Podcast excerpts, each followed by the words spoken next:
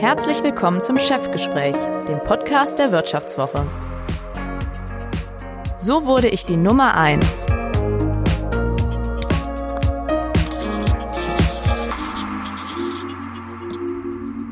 Wir hören es quietschen und wir wissen natürlich sofort, da schreibt jemand mit einem Edding.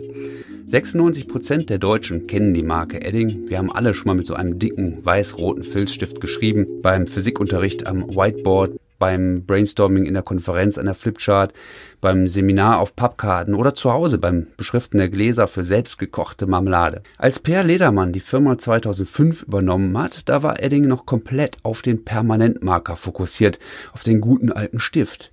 Dann gab es 2012 allerdings einen Krisenmoment.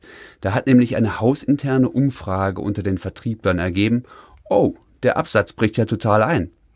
Ledermann hat das Unternehmen dann radikal neu aufgestellt. Heute macht Edding auch Geld mit vielen anderen Produkten, wo Farbe reinkommt.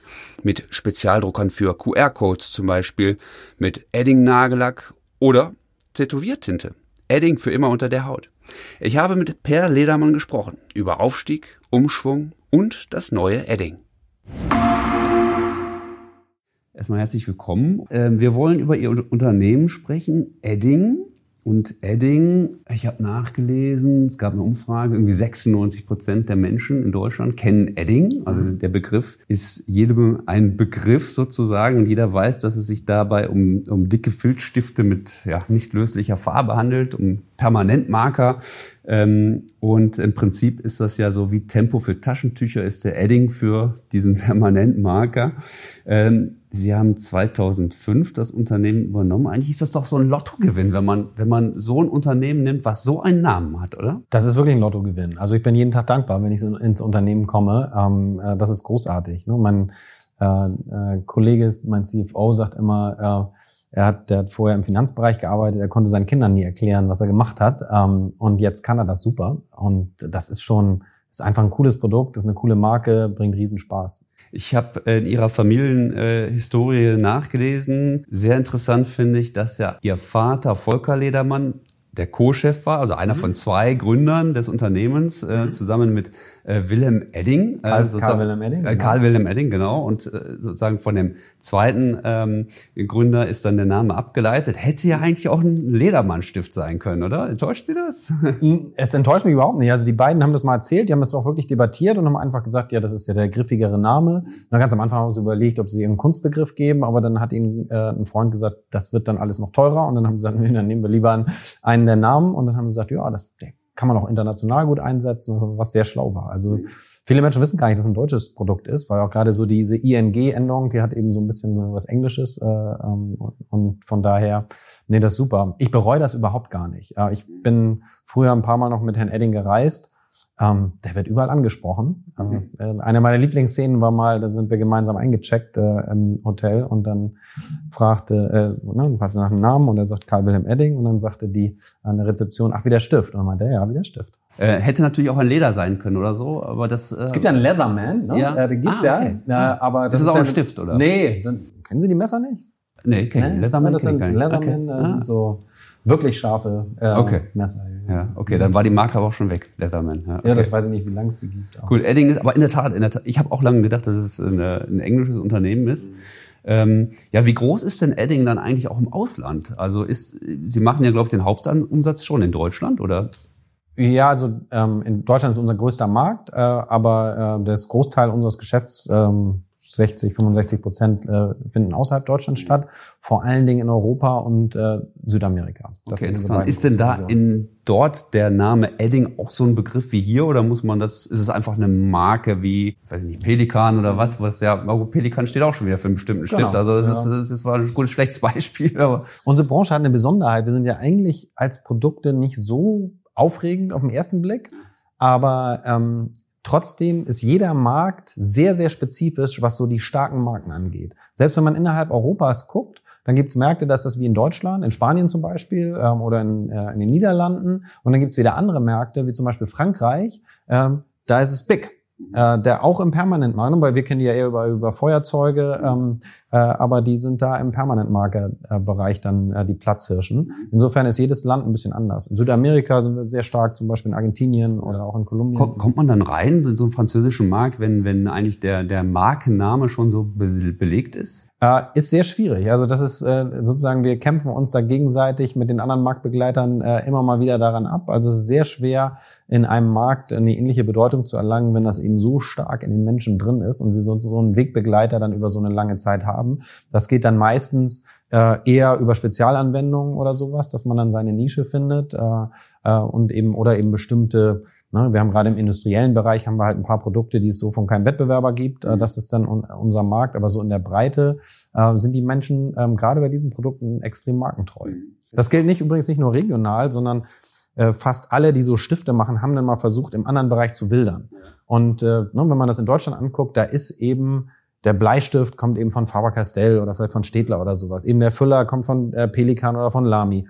Äh, und ein Permanentmarker kommt eben von Edding. Da sind die, die ähm, äh, Konsumenten schon sehr, sehr treu. Okay, was ja eine tolle Sache ist. Ja, ist ein Vorteil, wenn man den Namen hat. Ne? Genau. Aber, aber wenn man sozusagen äh, in, in einen anderen Markenmarkt hinein muss, dann wird es schwierig. Genau. Ne? Ja. genau. Also ich hatte schon gerade gesagt, Sie haben 2005, glaube ich, das Unternehmen dann oder die Chefrolle übernommen äh, von Ihrem Vater und dem Co-Gründer ähm, Edding, ähm, Sie, Sie sind heute 43, glaube ich, ne? Oder gerade 44. Ja, 44, ja, herzlichen mhm. Glückwunsch. Ähm, das heißt, ähm, Sie waren damals äh, gerade mal 30, ne, wenn ich das richtig ausrechne. Ja? Genau, ich habe mit 29 äh, sozusagen ähm, die, die, die Firma übernommen. Auch nicht direkt, wenn man so will, von meinem Vater und Herrn Edding. Herr Edding ist schon Mitte der 80er ausgestiegen. Ähm, damals äh, äh, hat seine Anteile an die Börse gebracht und ist dann um die Welt gesegelt seitdem. Äh, und äh, mein Vater ist aus dem operativen äh, Geschäft, aus dem Vorstand Mitte der 90er ausgestiegen, aber war dann, wie es bei Familienunternehmen das gerne mal sieht, ein sehr aktiver Aufsichtsrat, okay. Okay. den ich dann, genau. Weil das, das, das war schwierig dann, oder? Also mit Ihrem Vater als Aufsichtsrat? Ja, überhaupt nicht, weil in dem Moment, wo ich eingestiegen bin, hat mein Vater das gemacht, was in jedem Lehrbuch steht, aber niemand macht. Er ist direkt aus dem Aufsichtsrat ausgeschieden, hat zu mir gesagt, ich bin hier, wenn du eine Frage hast, aber ich komme nicht auf dich zu. Okay, und das, aber das hat er bis heute durchgehalten okay. ähm, und da bin ich ihm höchst dankbar für. Ähm, äh, immer mein wichtigster Ratgeber gewesen und äh, auf der anderen Seite sich nie reingedrängt. Aber das heißt auch, Sie sind richtig ins kalte Wasser gesprungen damals, oder? Ja, das lag auch ein bisschen daran. Das war nicht. Wir hatten zwar ähm, über die Jahre wusste ich irgendwann kann ich mir das sehr gut vorstellen und äh, das hatte ich auch mit meinem Vater so ausgetauscht. Aber ähm, wir waren beide der Überzeugung, und das war auch mein Anspruch, äh, meine Fehler woanders zu machen. Ähm, und äh, jetzt war ich gerade erst ein paar Jahre natürlich ähm, so aus der Uni raus, äh, war zu dem Zeitpunkt, als das dann anstand, ähm, im Mittleren Osten gerade unterwegs, habe da Beratung gemacht, war gerade dabei, auch ein Unternehmen mit aufzubauen. Und dann hatten wir, wie das ja auch gerne in solchen Übergängen hat, äh, äh, stattfindet bei Familienunternehmen, sehr viele Wechsel im Vorstand. Und dann hatten wir eben wieder jemanden, äh, wo wir große Hoffnung hatten, dass der eben Stabilität auch reinbringt, der nach kurzer Zeit wieder gegangen ist. Und äh, dann äh, rief mein Vater an und ich war damals mit meiner Frau und meinen äh, beiden ähm, ältesten Kindern äh, in, im, eben im Mittleren Osten. Und dann haben wir uns äh, nachdem er du sagte, musst es machen, ja? Naja, das hat er nicht gesagt, sondern er hat gesagt, du kannst es dir vorstellen, das zu machen, weil ansonsten gehen wir jetzt wieder in die Suche und natürlich war auch ein bisschen müde nach der Zeit. Und dann haben meine Frau und ich ähm, lange geredet. Unser Ältester er war damals eben so alt, dass er gerade so Richtung äh, Einschulung ging. Ähm, und da haben wir gesagt, ähm, vielleicht braucht es auch so einen externen Trigger. Ist ein bisschen früher als gedacht. Aber ich muss sagen, ich habe einfach ein perfektes Umfeld vorgefunden. Ne? Und das wusste ich auch. Äh, ich hatte damals äh, einen ähm, äh, Co-Vorstand, der sehr erfahren war, für den ich, sage ich immer, das letzte Projekt war, der mich über die letzten Jahre wirklich aufgebaut hat. Ich habe mich erstmal ums Innenministerium gekümmert. Ähm, ne? Er hat Vertrieb, Marketing gemacht. Ich habe angefangen mit Finanzen, ähm, IT, war sozusagen Personal, war der, wenn man so will, eben der eher der Innenminister und er hat mich sukzessive rangeführt. Mein Vater war da eben als Ratgeber.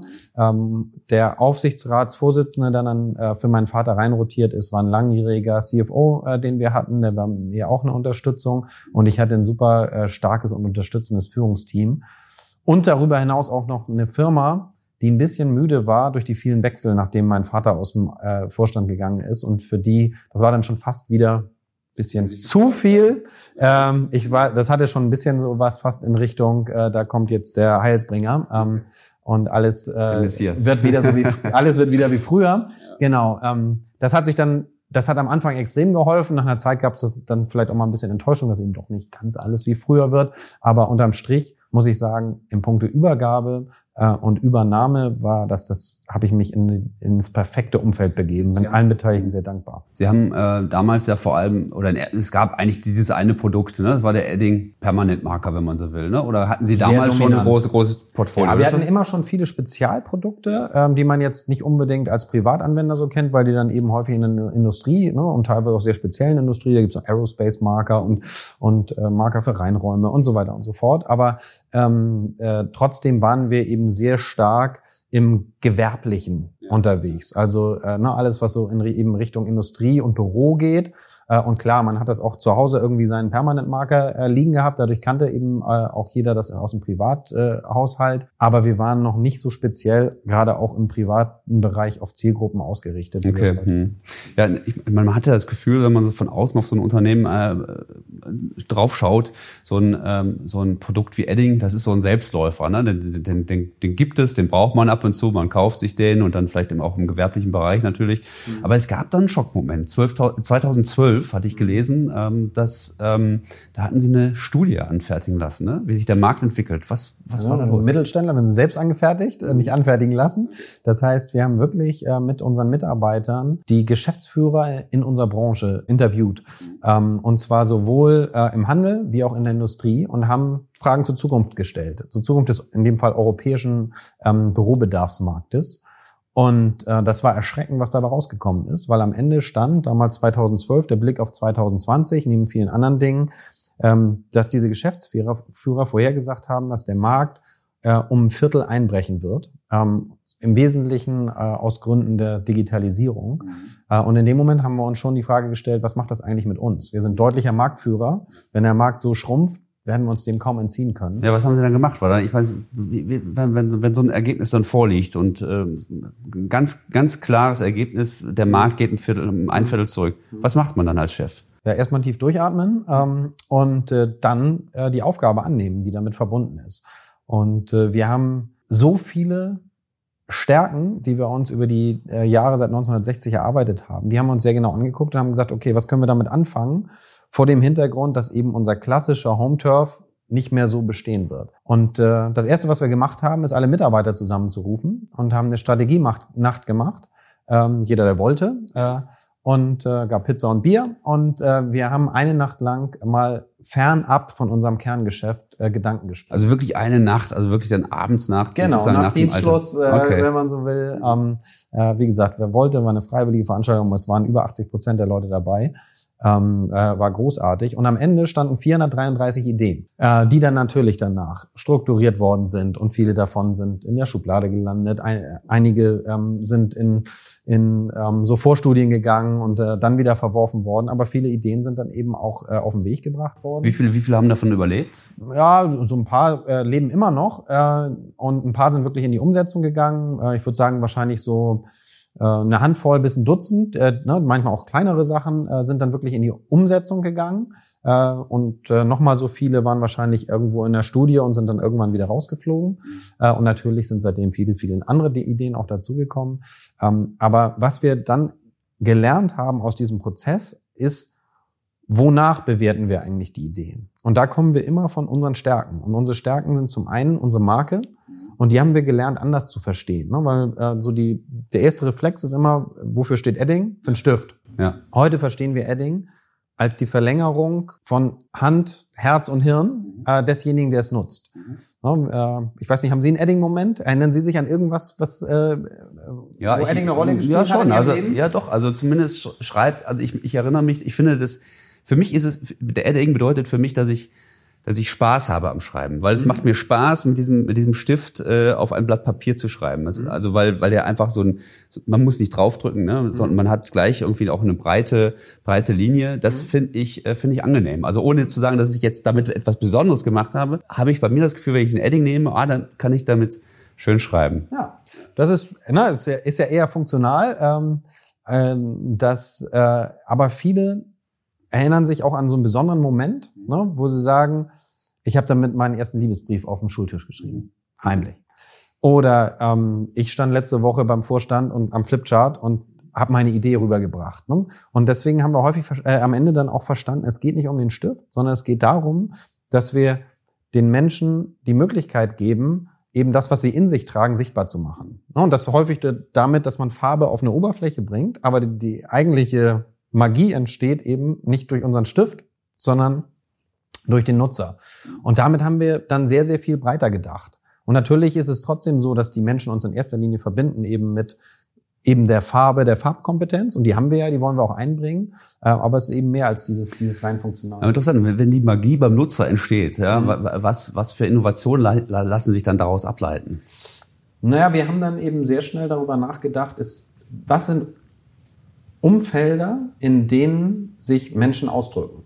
Entweder, weil es sehr wichtig ist, zum Beispiel Informationen sichtbar zu machen. Das ist dann eher eine, ähm, äh, vielleicht eine etwas sachlichere Umfeld. Oder da, wo es sehr emotional wird. Und dann mhm. ist man natürlich sehr schnell ähm, auch in Bereichen, wo es um Kunst, Kreativität, äh, Hobby geht. Ähm, das war so der erste Bereich, wo wir dann auch vorsichtig mit unserem bestehenden Sortiment uns ähm, äh, etwas weg von dem Gewerblichen bewegt haben und äh, dann eben Produkte auch entwickelt haben, ähm, womit eben Leute im, eben im häuslichen Umfeld kreativ mhm. werden. Mhm. Ähm, und das waren dann häufig auch noch Stifte. Das kann dann vom Porzellan Pinselstift äh, oder eben ne, die, die Lackmarker kennen viele, mit denen man dann eben keine Ahnung die Weihnachtskugeln verziert oder ähnliches. Aber war dann schnell auch zum Beispiel bei Spraydosen. Das mhm. war eins der ersten Themen, was dann auch weg vom Stift entwickelt worden ist. Mhm. Ähm, für, für die Graffiti-Community dann? Nee, tatsächlich in dem Fall für, die, für, für eher das Kreative zu Hause, das, ne, das Basteln, ja. das Gestalten. Weil wir dann, wir haben uns mit der Zielgruppe beschäftigt, haben gesagt, eure Stifte sind toll, wir lieben die auch. Aber sobald die Oberflächen größer werden, ähm, geht uns dann die Gestaltungsmöglichkeit aus. Mhm. Ähm, und dann geht es darum, zum Beispiel sein Fahrrad neu zu gestalten. Mhm. Oder auch mal, keine Ahnung, äh, sein äh, durchaus auch ähm, äh, vielleicht Vasen oder ähnliches, ne, wo es einfach mit dem Stift sehr, sehr mühsam ist. Und das ist bombastisch eingeschlagen. Okay. Und man hat einfach gesehen, ähm, da gab es ja schon einen Markt für Spraydosen, ja. aber die waren eben sehr wenig inspirierend. Ähm, äh, no, ne, eigentlich würde man normalerweise, wenn man so ganz sachlich drauf guckt, in diesen Markt nicht reingehen. Große Dosen, relativ günstiges Geld, austauschbar, äh, alles irgendwie so im, äh, insbesondere auch äh, in, äh, so in den Baumärkten und sowas. Und wir sind in die Kreativmärkte gegangen, mhm. ähm, haben äh, eine kleine Dose, die aber aussieht wie ein großer Edding, äh, kreiert. Ja. Und das hat den Leuten Spaß gemacht. Ein mhm. bisschen, wie sie es beschrieben haben. Mhm. Die sagen, das ist was anderes. Das ist irgendwie, fühlt mhm. sich cooler an, mhm. mit so einem Edding unterwegs zu sein. Ähm, und das ist mega eingeschlagen, hat unsere Erwartungen bei Weitem übertroffen. Braucht man denn dafür auch neue, andere Mitarbeiter oder kann man das mit der bestehenden Belegschaft machen? Ähm, teils, teils. Das, was wichtig ist, aber das können unsere Mitarbeiter, weil sie es immer können mussten, ist, man muss sich komplett auf den Endkunden einlassen. Mhm. Weil man muss ja verstehen, was die Motivation ist. Wenn wir sagen, wir sind eigentlich nur so ein Hilfsmittel, ähm, dann muss man ja verstehen, was steht dahinter für, für einen Mensch? Was mhm. ist das, was die Motivation, was treibt ihn, was, was sind die, die Bedürfnisse, was sind die Wünsche, ähm, äh, wo wir helfen können, dass die eben erfüllt werden. Ähm, und da haben wir natürlich dann auch sukzessive Spezialisten aufgebaut. Und ähm, das ist ja jetzt nur ein Beispiel, aber wir sind dann auch zum Beispiel in den Bereich Druckerpatronen gegangen. Mhm. wir machen heute ähm, äh, Spezialdrucker ähm, im Fertigungsprozess, Compact Printer, die ganz am Ende des Fertigungsprozesses komplett eingebindet, äh, ein, eingebettet in Industrie 4.0 Umfeld, ähm, Informationen noch auf Sekundärverpackungen bringen, wie Haltbarkeitsdaten. Mhm, mhm. Da muss man natürlich den Konsumenten verstehen. In dem Fall ist es wieder eine gewerbliche Anwendung und dafür braucht man auch Spezialisten. Wir, ja. wir beschäftigen uns aktuell mit äh, Tätowiertinte. Da ja, haben wir natürlich Tätowierexperten bei uns äh, auch mit dabei. Interessant. Die aber Sie immer mit unseren Tintenexperten auch zusammen. Okay, das finde ich total interessant, mhm. weil ich hatte gelesen, Sie eröffnen jetzt in diesem Jahr das erste Edding Tattoo Studio. Ja? Genau, das ist der Plan. okay, in Hamburg. Davon gehen wir aus, ja. Okay. Mhm. Ach so, ist noch gar nicht fix. Also so. Noch hundertprozentig fix, das Hamburg ist nicht, aber äh, wahrscheinlich war natürlich auch für uns ist ganz nett, wenn wir dicht am Stammhaus lernen können. Äh, und es wird eine der Metropolen sein. Ähm, wahrscheinlich so für den ersten Laden macht Hamburg Sinn, weil dann hat man eben da auch die Nähe, um dann auch das Feedback von den äh, Konsumenten sehr, sehr dicht äh, und schnell einholen zu können.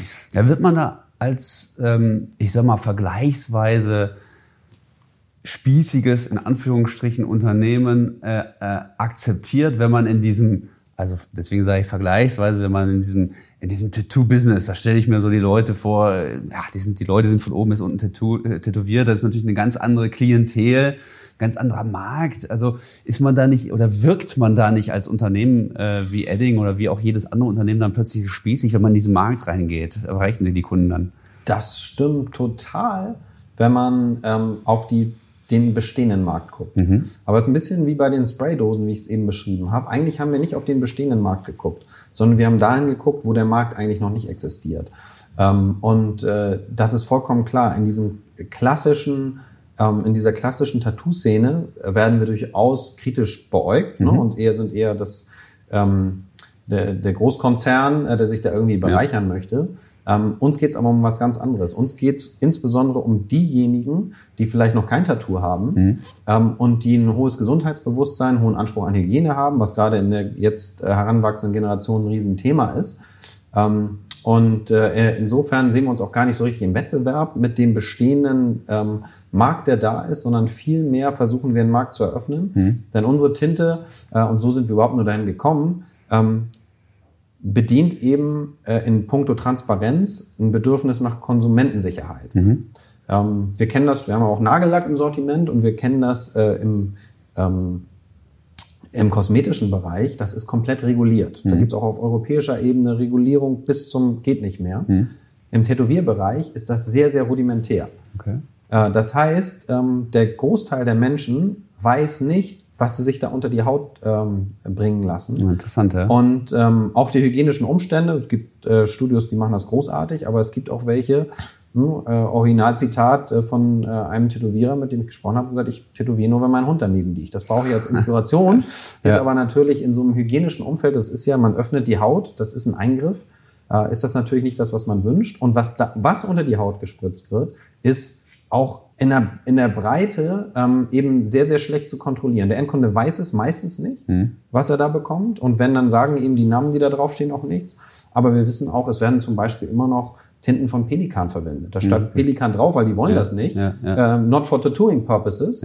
Aber es wird eben trotzdem gemacht, weil die Regulierung erstens nicht so groß ist und da, wo sie da ist, wird sie eben auch nicht durchgeführt. Interessant. Das heißt, Sie arbeiten mit Ärzten zusammen oder haben sogar welche genau, eingestellt? Mit dem UKE, mit dem okay. Universitätsklinikum in Eppendorf an mhm. der Stelle, ähm, ähm, äh, wo wir ähm, dann eben sowohl äh, die Tinte wie auch dann den Prozess dann entwickeln und dann auch komplett kontrollieren. Also es mhm. wird dann bei uns auch im GMP-Umfeld hergestellt. Also das ist äh, äh, wirklich dann ein Umfeld wie in der Kosmetikproduktion. Ähm, ähm, wir ähm, haben eine strenge Auswahl, was rein darf in die Tinten und was eben nicht. Äh, wir schaffen eine komplette Transparenz auch für denjenigen, der sich bei uns tätowieren lässt. Der kriegt mhm. eben äh, am Ende auch einen Pass, wo drin steht, das ist die Tinte, sollte dann irgendwas, äh, ne, und auch tatsächlich, möchte er, wenn er sein Tattoo mal wieder loswerden möchte irgendwann, ist das sehr, sehr hilfreich zu wissen, ähm, was da eigentlich unter die Haut gelangt ah, ist. Das ist natürlich ja. ein Verkaufsargument, oder? Weil ich ja, meine, ich ehrlich gesagt, das ist ein bisschen so, als wenn sie bei der Hochzeit äh, den Scheidungsanwalt mitverkaufen. Okay. Das ist meistens nicht der Moment, wo die Leute, ne, wenn man sich tätowieren lässt, dann denkt man ja meistens, man behält das auch sein Leben lang. ähm, aber es kann irgendwann mal hilfreich sein, weil es kommt eben doch mal vor, dass man sich auch wieder äh, von seinem Tattoo trennt. Ja, interessant. Sie haben verschiedene Innovationen angesprochen, äh, den Nagellack, ähm, die Druckerpatronen für die Industrie, ähm, jetzt die, die, die Tattoo-Studios äh, äh, und Tattoo-Farbe. Ähm, welche Erwartungen haben Sie an solche Innovationen? Ähm, was gibt es mhm. Umsatzziele, die sich dann setzen, wenn Sie so ein Produkt in den Markt bringen? Ja, die gibt es. Ähm, und natürlich wollen wir mit den, diesen Dingen auch Geld verdienen. Und äh, insgesamt geht es uns ja darum, vor allen Dingen uns auch so breit aufzustellen, dass wir, wenn eben auf der anderen Seite in unseren etablierten Anwendungen, Anwendungen eben ersetzt werden, substituiert werden, häufig durch digitale Anwendungen, dass wir das ausgleichen. Das mhm. heißt, in der Summe dessen, was wir da tun, gehen wir schon daraus, da, davon aus, dass wir über die nächsten Jahre 20, 30 Prozent unseres Geschäftes ähm, damit auch ersetzen werden müssen. Mhm. Und das heißt, jeder, ne, jede Geschichte ist da ein bisschen anders. Und äh, äh, na, wir sind zum Beispiel bei den Sprays mal gestartet und haben gesagt, okay, wenn das so Richtung 300.000, eine halbe Million Euro Umsatz ist, dann ist es irgendwie sehr nischig ne, und waren dann äh, erschlagen davon, dass wir sehr schnell zwei, drei Millionen Euro Umsatz gemacht mhm. haben. Das war dann für so ein Sortiment dann schon eher viel. Mhm. Ähm, Bei äh, unseren Compact Printer, die im, im Industriebereich laufen, mhm. da reden wir dann eher über 10, 20 Millionen Euro, die die mittelfristig auch erreichen sollen mhm. in ihren Umsätzen. Mhm. Ähm, oder auch bei den Druckerpatronen, da machen wir mittlerweile auch Toner. Ähm, das sind dann so äh, für uns dann eben für ein Unternehmen unserer Größenordnung, wir machen ja nun nur ähm, 140, 150 Millionen ja. Euro insgesamt, sind das dann schon relevante Geschäftsbereiche. Also wie, wie viel Prozent ungefähr, was machen die Innovationen aus da vom, vom Gesamt? Da kommt ein bisschen auf aus, was man da alles runter äh, erfasst, aber wenn man auch den Kreativbereich damit rein reinsitzt, dann haben wir sicherlich auch schon 20 Prozent irgendwo unseres Umsatzes, äh, der damit äh, läuft, aber es mhm. darf gerne noch mehr werden. Wobei in Prozenten ist immer schwer auszudrücken, okay. weil der andere Bereich darf auch weiter wachsen. Das ist, Interess das ist ne? interessant, dass Sie ja. das sagen, weil wir hatten ja vorhin den Krisen, den Schockmoment angesprochen, die Krise ja. 2012 ja. oder zumindest die prognostizierte Krise. Ja. Ist die denn überhaupt eingetreten? Äh, sie ist nicht in dem Maße eingetreten. Hm. damals haben wir, wir haben das dann auch runtergebrochen für uns äh, und haben damals gesagt, okay, für uns kann das in unseren Kernbereichen auch einen Rückgang um 10 Prozent oder sowas bedeuten. Das ist so nicht eingetreten. Jetzt muss man aber auf der anderen Seite auch wissen, dass da eine ganze Menge Dinge passiert sind in der Zeit. Zum einen ähm, war nicht vorhersehbar, dass wir die längsten Wirtschaftsausschwung der Nachkriegsgeschichte in Deutschland haben. Mhm. Und dafür ist es echt traurig, äh, was in unserer Branche passiert ist. Das war nämlich allenfalls eine seitwärts, eher eine leichte Abwärtsbewegung. Nicht mhm. so brutal, mhm. aber eben doch äh, eher eher schlecht. Und es gab so ein paar Sonderkonjunkturen, die das Ganze verbessern, wenn man drauf guckt. Es gab das Erwachsenenmalen, was ein paar Jahre einen riesen Boom aus Stimmt, ich erinnere mich, äh, ja. Mhm. ausgelöst hat in unserer Branche und das hat so ein bisschen geholfen. Das Malen nach Zahlen war das auch. Ja, genau, solche Dinge, ja, Sentangling und äh, was alles gab, ist mittlerweile auch wieder abgeflaut. ähm, aber ähm, äh, in, insofern, ich glaube, dass wir uns alle in unserer Branche noch umgucken werden, ja. wenn tatsächlich es mal wirtschaftlich richtig schwieriger wird äh, und in Deutschland wieder Arbeitsplätze verloren gehen, dann ähm, werden wir das in unserer Branche sehr deutlich merken und wahrscheinlich werden wir nie wieder auf diese Niveaus zurückkommen. Ne? Ja, also, interessant. Ja. Ähm, was, was erwarten Sie beim Tattoo-Business? Also wie viel Umsatz soll Ihnen das ja, da, da, da muss man sagen, das ist natürlich auch ein sehr spezieller Bereich, wo wir gesagt haben, wir wollen gerne erstmal auch in so einem eigenen äh, ähm, äh, Studio lernen, ähm, mhm. was da passiert. Ähm, und von da aus kann man in alle Richtungen denken. Ne? Entweder ähm, äh, wir äh, gehen dann irgendwo äh, weiter in die Expansion mit den Studios oder aber wir sehen, unsere Tinte äh, macht eben wirklich so einen Unterschied, dass man sagt, okay, dann gibt es darüber die Möglichkeit, äh, das in den Markt zu bringen. Ähm, aber auch da, da, auch da wollen wir gerne natürlich äh, siebenstellige Umsätze mitmachen. Ihre Preisstrategie finde ich interessant, weil Sie sich eigentlich immer einordnen zwischen den Billigprodukten und den High-End oder den ganz teuren Produkten. Also Sie suchen sich immer so, so eine so eine, so eine Mitte, oder? Zumindest hatte ich das Ja, es kommt ein bisschen auf Sortiment an, ähm, muss man sagen. Also äh, na, auch da wieder einer meiner Lieblingscases in dem Zusammenhang sind unsere Spraydosen. Mhm. Äh, na, habe ich ja gesagt, wenn Sie da in den Markt gehen, da kriegen Sie 400 Milliliter für 3,99 Euro. Äh, unsere äh, Dosen haben 200 Milliliter, ähm, äh, UVP äh, ist 8,95 glaube ich oder 7,95 und wir äh, sehen die aber im Handel draußen teilweise mhm. für 11,95. Mhm. Wir sind kein Billigprodukt, aber äh, ich bin ein großer Verfechter davon, es gibt draußen einen Mehrwert, den wir hoffentlich generieren und den müssen wir finden, den Punkt, wo der Kunde sagt, das ist meine Preisbereitschaft in dem, äh, dem Zusammenhang. Monetarisieren Sie da auch Ihre Marke Edding? Also total. Ja, das, das war bei den Druckerpatronen war das extrem. Mhm. Ähm, ich glaube, äh, eine unserer großen Stärken, die wir nutzen, ist, dass wir im Geschäftsmodell nicht sehr festgelegt sind. Das war, was bei uns immer gesetzt ist, ist die Marke und der Qualitätsanspruch. Das mhm. heißt, äh, es gibt kein Projekt, in dem nicht äh, unser Brandmanagement in, involviert ist und es gibt, gibt kein Projekt, in dem nicht ähm, unsere, unsere Qualitätssicherung involviert ist. Alles danach gucken wir uns wirklich danach an, können wir da einen Beitrag leisten oder kann das jemand anders machen? Mhm. Und wir sind mal gestartet mit den Druckerpatronen im klassischen Bereich als Lizenzmodell. Mhm. Das heißt, wir haben unsere Marke weggegeben an äh, einen Hersteller von Druckerpatronen, haben die Qualitätssicherung gemacht, haben gesagt, so muss die Marke aussehen. Ähm, aber im Endeffekt haben wir nur für die Marke kassiert an mhm. der Stelle. Mhm. Also das war wirklich unsere Wertschöpfung. Und das war auch genauso eben dieses, das war der Extremfall. Ja. Ne? Und äh, das ist dann erstmal natürlich kein hoher Betrag, aber da stehen auch keine Kosten dagegen oder mehr oder weniger keine Kosten mhm. dagegen, als wenn wir natürlich einen großen Apparat betreiben. Ja. Das ist was ganz anderes, wenn wir jetzt äh, Tätowiertinte machen, die von der Entwicklung über die Herstellung bis zur Anwendung komplett ähm, durch uns. Das heißt, jeder äh, Baustein soll dann natürlich auch eine Wertschöpfung bringen. Ja, ja. ja.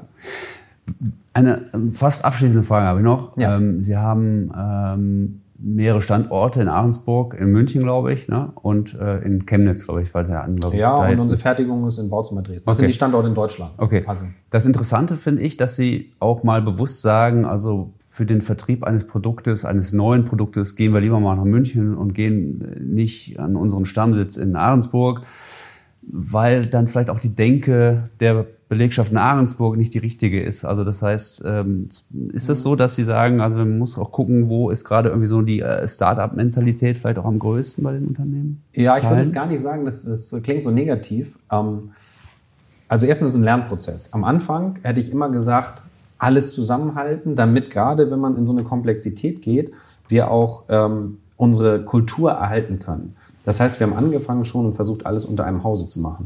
Was wir gelernt haben ist, und das hat weniger was mit Denke oder Einstellung zu tun, als mehr damit, dass wir in unserer Zentrale, in unserem klassischen Geschäft ein über Jahrzehnte optimiertes, ich sage immer dazu, Orchester haben. Da wird wirklich nach einer sehr genauen Part Partitur ähm, nahe der Perfektion gespielt. Und jetzt möchte man neue Dinge ausprobieren. Das ist eher wie eine Rockband. Da fängt man einfach mal an zu jammen. Ähm, In der Übersetzung heißt das, wir haben sehr, sehr klare Prozesse in unserem Stammhaus. Und dann sind welche, die sagen, ich will jetzt aber mal schnell eben was ausprobieren. Dann sagen, ja, hier sind die Formulare, füll das mal aus, ähm, ja, geh mal den Weg, geh den Prozess, den du über Jahre gelernt hast, ist der beste dafür. Da ist die Energie schon wieder verpufft. Ähm, äh, da fällt es auch schwer. Ne? Wir haben eine, eine klare Priorisierung in unserem Kerngeschäft nach Potenzialen. Wenn die Potenziale noch gar nicht so richtig gefasst werden können, wie baut man das ein? Und es war ein bisschen so, die Rockband hat dann angefangen zu spielen und im, äh, ne, und im Proberaum des Orchesters war plötzlich Chaos. Und das war ein Learning. Und dann haben wir halt gesagt an der Stelle, okay, wir gehen dann den Weg und äh, machen es bewusst woanders, investieren dafür mehr in die gemeinsame Kultur, bringen die Leute zusammen an allen möglichen Möglichkeiten, auch mal außerhalb der Arbeit, ob das an Weihnachtsfeiern oder Betriebsausflügen oder sonstiges ist, um eben diese kulturelle Seite auch zu erhalten. Ähm, und das ist der Weg, den wir im Moment gehen. Gut. Ich möchte Per Ledermann gerne noch etwas persönlich kennenlernen und ich stelle Ihnen jetzt noch ein paar Entweder-Oder-Fragen. Sie müssen einfach nur schnell antworten oder Okay. können sich auch Zeit lassen, aber äh, ist ganz einfach. Äh, Kaffee oder Tee? Tee. Ich trinke fast nie Kaffee, nur als Medizin. Okay, dann sind Sie der, der idealtypische Norddeutsche sozusagen, oder? Ja, ich glaube, bei uns im Haus wird auch viel Kaffee getrunken, aber ja. Business oder First Class? Äh, weder noch. Immer, Immer Eco. Immer Eco. Auch wenn Sie äh, nach Asien fliegen? Auch wenn ich nach Asien fliege. Zum Leidwesen manchmal meiner Mitreisenden, weil ich es natürlich den anderen auch abverlange. Aber ähm, Okay, aber das ist wirklich interessant. Ich meine, Sie machen, Sie machen 140 Millionen, 140, 150 Millionen Euro Umsatz. Sie haben, ich hatte gesehen, der Gewinn liegt so bei 13 Millionen, hatte ich gesehen. Ähm, da könnten Sie sich eigentlich schon Business leisten, oder? Das ist eine, eine Haltungssache. Das ist, das ist sicherlich auch eine Haltungssache, ist sicherlich auch bei uns äh, ähm, an vielen Stellen äh, ein Symbol dafür, dass wir eben auch weiter ein kostenbewusstes norddeutsches Mittelstandsunternehmen sind, bei all dem, was wir so treiben. Ähm, und ich persönlich, ich finde, also der Mehrwert, mir tut's einfach zu sehr in der Seele weh. Also, Okay, interessant. ich habe also nicht so lange Beine, muss ich gestehen, aber da müssen leider die Kollegen manchmal mitleiden. Edding Stift in Schwarz oder in Blau? Schon schwarz. Ähm, äh, das ist unsere Farbe 001 ähm, und irgendwo ist das so ein bisschen der Uredding. 002 ist rot, habe ich gelernt. 002 ist rot, genau. Okay. Richtig. Ja. äh, Blau ist 003. Ach so, das ist ja ganz einfach. Äh, Meer oder Berge? Mehr. Natürlich. Norddeutsch. Na Ja. klar. Aber Tesla. Wobei, also, äh, ne, ich, äh, wir, wir sind äh, zum Beispiel auch äh, in, äh, in Namibia sehr engagiert als Familie, ähm, haben dort ein Wildreservat Mhm. äh, mit einem tollen Gebirge drauf und da in die Berge zu klettern, ähm, wird sich wahrscheinlich trotzdem äh, jeder ähm, Alpinist drüber totlachen, wie ich mich da rumbewege, aber das hat schon auch was sehr Inspirierendes. Ähm, Mhm. Aber zu Hause fühle ich mich dann eher auf dem Wasser. Spannend. Ha- Haben Sie irgendwelche äh, familiären Verbindungen auch nach Namibia? Oder? Nee, gar nicht. Das war ähm, der Traum meines Vaters, den er sich tatsächlich nach Edding ähm, realisiert hat. Er hat immer gesagt, ich möchte gerne ein Stück unberührte Natur erhalten und deswegen ist ein Wildreservat entstanden. Da ist heute auch ein Lodgebetrieb drauf. Wir haben eine Stiftung äh, dazu. Ähm, das ist so der Tierschutz, ist, äh, steht bei uns ganz oben auf der Agenda. Sehr interessant, sehr interessant. Wie oft sind Sie dann selber dann da? Zweimal im Jahr. Okay, ah ja. Aber äh, jagen Sie auch? Weil da fahren ja viele Leute auch für die Jagd nach Namibia. Nee, ich, äh, ich jage nicht. Bei uns im äh, Reservat darf man auch gar nicht jagen. Ähm, aber ich, ich, also ich äh, habe gegen, äh, ja, ein bisschen was habe ich gegen Trophäenjagd, aber äh, gegen ähm, so äh, Jagd für, für den Mund habe ich prinzipiell nichts. Ja. Aber es ist nichts, Ja. was mich so reizt. Angeln tue ich ganz gerne mal. Da ist das Wasser dann wieder. Tesla oder Diesel, Mercedes? Ähm, lange Golf äh, und tatsächlich jetzt Tesla. Ähm, Ja, echt? Ja. Äh, Welchen- das, welchen Das Tesla? Model 3. Okay. Ähm, aber einfach so, weil Autos sind für mich nicht wirklich spannend. Ähm, ich bin überhaupt kein Automensch. Mhm. Äh, aber ich äh, fand es sowohl aus ne, den viel debattierten Umweltaspekten, aber vor allen Dingen auch vor dem Hintergrund, dass ich es äh, klasse finde, dass dort äh, jemand Bewegung in einen Markt gebracht Mhm, hat äh, und jetzt einfach äh, Innovation wieder angesprungen ist, Ja. was auch immer sich da durchsetzen wird, aber äh, insofern nagel ich für den Tesla. Und für die langen Dienstreisen ist das für Sie ein Problem, dass man immer mal wieder aufladen muss oder geht das? Nee, das ist ja an den Tesla-Stationen dauert das eine halbe Stunde und die kann man auch mal Pause machen. Okay. Bier oder Wein? Ähm, äh, meine Handballkollegen äh, äh, sagen immer, ich trinke viel zu wenig Bier. Ähm, ich trinke aber auch nicht massenhaft Wein. Ich trinke äh, alles mal ganz gern und tatsächlich trinke ich ziemlich gerne mal einen Rum. Ach echt, ein Ja, Rum? Ja, das ist auch also interessant. Auch, auch da wahrscheinlich wieder ein bisschen die äh, norddeutsche Herkunft. Ja, sehr schön. Dann habe ich noch zwei Fragen. Werder Bremen oder HSV?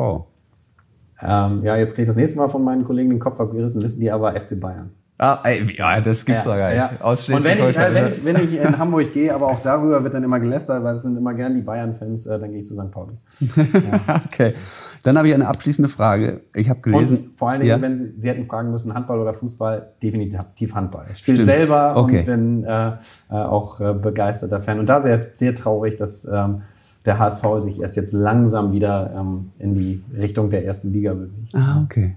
Dann eine abschließende Frage. Ich habe gelesen, dass Sie dann natürlich im Rahmen des neuen Tattoo-Studios äh, auch äh, sich selber möglicherweise tätowieren lassen wollen. Wird's dann eher eine Jungfrau oder wird's ein Anker oder? Ähm, ja, ich könnte mir schon vorstellen, ein Schiff, ähm, äh, das, äh, da, also das Maritime ähm, steht relativ weit oben auf der Agenda, aber da habe ich noch äh, äh, ein bisschen Diskussion mit meiner Frau, was ich denn okay. Dann werde ich in einem Jahr nach, mal nachfragen. Ja, also. Herr Ledermann, vielen Dank. Für das Hat mich sehr Gespräch. gefreut. Herr Schmidt.